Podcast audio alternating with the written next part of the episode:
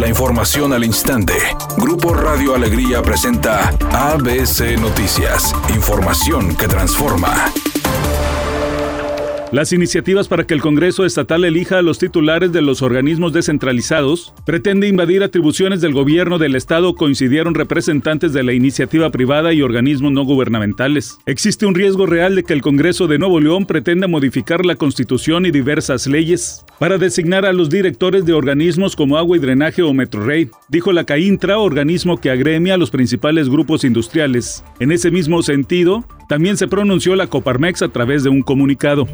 Por instrucción presidencial, se inició la vacunación en Baja California para personas de entre 18 y 39 años de edad y con ello se da cumplimiento al acuerdo con el gobierno de Estados Unidos de vacunar a los habitantes de los estados fronterizos antes de reabrir la frontera común. La secretaria de Seguridad y Atención Ciudadana Rosa Isela Rodríguez señala. Baja California es el primer estado que se realiza de esta manera especial para la atención de los estados fronterizos. Editorial ABC con Eduardo Garza. Tener las dos vacunas del COVID no te exenta de no contraer la enfermedad. Manuel de la O, el secretario de Salud, dio a conocer que ya murió otra persona que ya había sido inoculada. Ahora fue una dentista de Linares que ya tenía las dos vacunas. Entendamos, estamos en pandemia. Y si bien la vacuna ayuda, no es la cura a esta mortal enfermedad del COVID-19.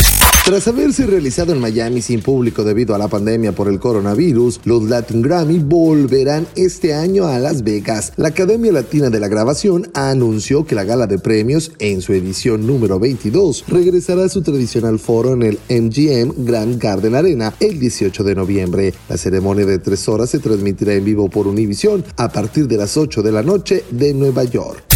Hay un accidente en el centro de la ciudad sobre la avenida Zaragoza e Isaac Garza. Para que lo tome en cuenta, está obstruyendo por completo el carril de circulación. Por favor, considere vías alternas. En el municipio de Monterrey nos reportan un semáforo descompuesto en la carretera nacional y la estanzuela en la colonia La Estanzuela. Y hay tráfico en alto total en la avenida Universidad, con dirección hacia el sur, desde la calle Otagua hasta llegar al Lerdo de Tejada. Y en este mismo ayuntamiento, en el municipio de San Nicolás, nos reportan un vehículo detenido en Fidel Velázquez y la calle Tizoc con dirección hacia el sur, obstruyendo el carril izquierdo.